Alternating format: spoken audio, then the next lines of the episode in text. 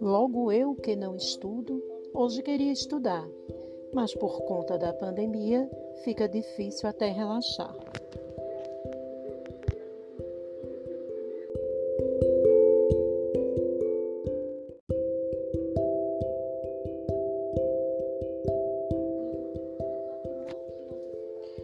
Logo eu, que não estudo, hoje queria estudar, mas por conta da pandemia fica difícil até relaxar.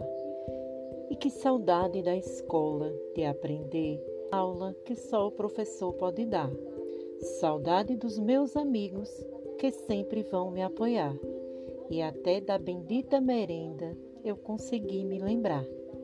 Me lembro de cada segundo, cada coisa que tinha lá Talvez isso seja preciso para o povo ter que lembrar que nenhum professor do mundo é substituído por um celular, que nenhuma videoaula toma lugar de professor, que dedica sua vida a ensinar por amor. E é nesse momento de crise que entendemos o seu valor. Mas fé no amanhã, não se deixe desanimar que esse vírus não lhe tire a vontade de sonhar. E logo, logo estamos aí, claro, para estudar.